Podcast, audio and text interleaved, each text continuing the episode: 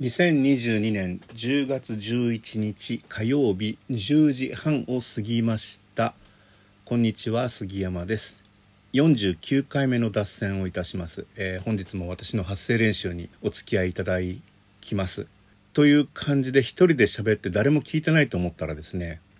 先週の私のラジオトーク3人からハートマークをいただいてましていっけね聞いてる人がいるんだと思ってやばいなと思いましたけど、前回は、うん、まあまあそうですね。あの、私の、えー、鉄道好きのきっかけなとなった踏切が、の話をしましたけど、雪ヶ谷の踏切、東雪ヶ谷の踏切っていうのは、専属池1号踏切と言います。その踏切から石川台駅の方向を見ると、左カーブになっていて、で、そこがですね、僕の子供の頃は桜の名所だったんですね。切り通しになっていて、えー、土手のところに紫大根っていう大根紫色の花がね絨毯のように咲いていてそしてその土手の上に、えー、そこ橋があるんですけどあの桜の木が何本か23本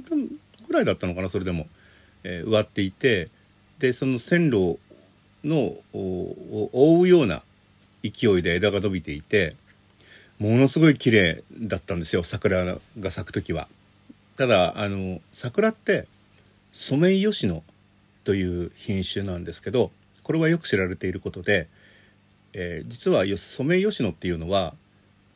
全部 DNA が一緒だそうです。で、えっと、今年の3月かな、えー、そのソメイヨシノのえー、最初の1本はどれかっていうのを DNA で解析したらどうやら上野公園にある、え、ソメイヨシノが、えー、全国のソメイヨシノのルーツではないか。でそこから、え、挿し木挿し木接ぎ木？挿し木？で、えー、と増えていったものなので、えー、日本中のソメイヨシノはその上野公園のソメイヨシノと同じ DNA を持っている。で、上野公園っていうのはいくつかの桜が同時に植えられていて、多分その中で交配されて、えー、できたのがソメイヨシノだという話なんですけど、全全部の DNA が一緒ということはですね、同じ病気に弱いっていうことらしいんですよ。DNA が全部一緒なので、同じ条件で一斉に咲くんですよね。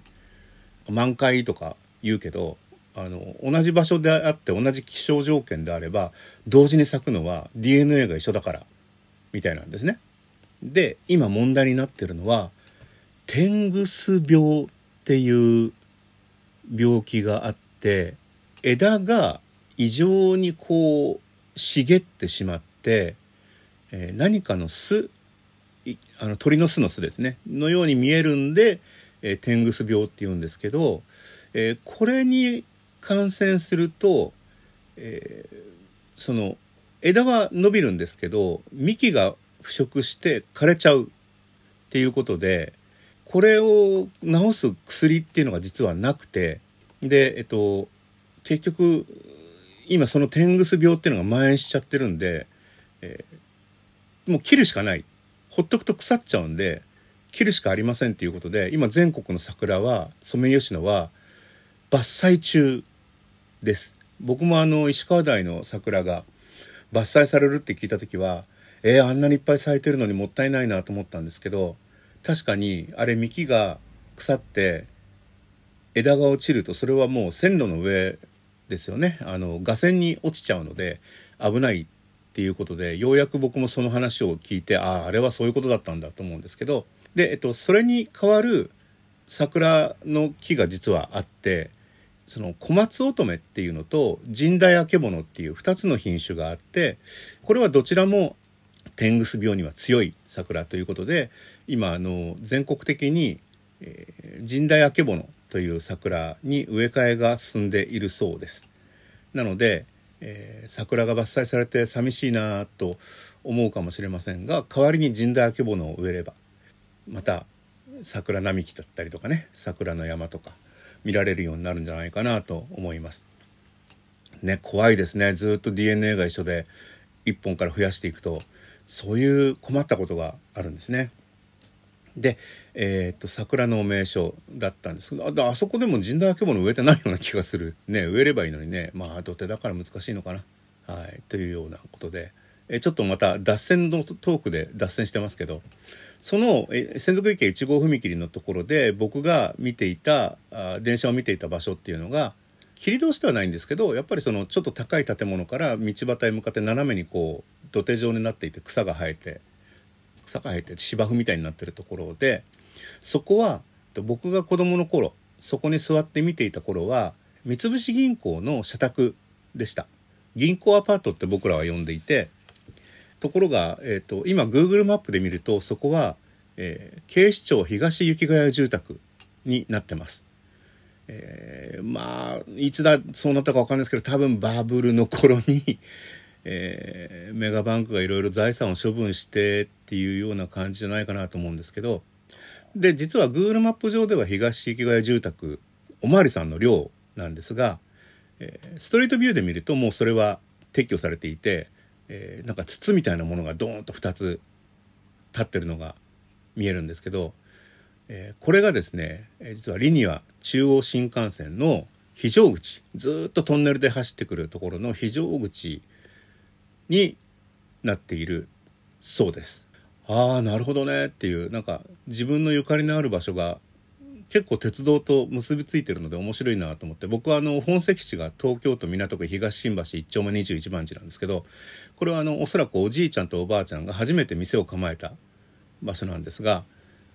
ねくしくも東新橋2丁目っていうと汐留駅のそばですよね。あの鉄道発祥の地のそばなので、えー、弟は多分結婚と同時に本籍地変えちゃったみたいなんですけど僕はあの面白いから本籍地そのままにしようかなと思っていていろいろあの戸籍取りに行くのに港区まで行かなきゃいけないの面倒くさいなと思ったんですけど今はなんかコンビニでもね戸籍取れるので、まあ、楽になったなと思いますけどまあそういうところで、えー、私のゆかりの地が一つ、えー、リニアの非常口になります。まあ、感慨深いものがありますね。それともう一つ知って黒川道路っていうのはよく僕が東名川崎インターで車を降りて家に向かう途中に走るところなんですけどここの北部市場付近とそれからヨネッティ川崎っていう川崎市のゴミ処理施設の余熱を使った温水プールここもリニアの非常口ができるんですよね。でヨネッティの方は特にあの横浜市営地下鉄の駅もできるのでなんか非常口だけじゃもったいないなと思ってなんか商業施設ついでに作りゃいいじゃんと思ってるんですけど、まあ、JR 東海さんに昔聞いたらいやまだそんなところまで考える余裕ないですみたいな 話だったのでただね、リニアの非常口って結構東京近郊だと一等地ばっかりなので、ね、あの、なんか面白いものができるといいですよね。で、リニアって言えばですね、えっ、ー、と、先週、リニアのイベントで相模原、相模原リニアビジョンっていうイベントがあって、これはあの、リニアの橋本駅を今改作工法で作ってて、ものすごいでっかい穴ができてるんですけど、そこの壁にえー、映像を投影しますよっていうんで地元の方を招いて、まあ、イベントがあって僕らもそれを、まあ、ご招待いただいてというか取材のねあの依頼をいただいて見に行って、えー、書いてないですけど えー、プロジェクションマッピングっていうから見に行ったら全然プロジェクションマッピングってプロジェクションマッピングってもともとある構造物に対して例えば窓のある建物に対して投影するとその窓と同じところに映像があって窓が開いたりとか鳥が飛んでくとかそういうものじゃないかと思ったら全然普通に壁をスクリーンに見立てるだけでなんか壁ってこうなんか段差があるんですけどその段差を使って列車を走らせるとかいうこともなく普通に淡々と上映していてあれはプロジェクションではあるけどプロジェクションマッピングじゃないなと思ってなんかちょっとそれで僕書く意欲がちょっと減 減退してるんですけどただまあここにあいつ埋めちゃおうかみたいな 話をしたら、えー、周りにいた人が苦笑いしてましたけど、えー、本当はそこにあいつじゃなくて、えー、名前を入れたいんですけど、3人も見てる人がいるから言わない？黒岩知事のね、反論とか、あの、録音してあるので、あの、そのうち起こそうかとは思ってますが、ちょっとタイミング逃しちゃったような気もするなと思いますけどね。えー、まあ、あの大穴を見れたのは良かったなっていうことと盛り土のところから、えーと京王線の電車の写真が撮れたのが良かったなっていう。あそこから撮れるのってもうないからね機会がね。杉山さん何やってんですかって怒られましたけど。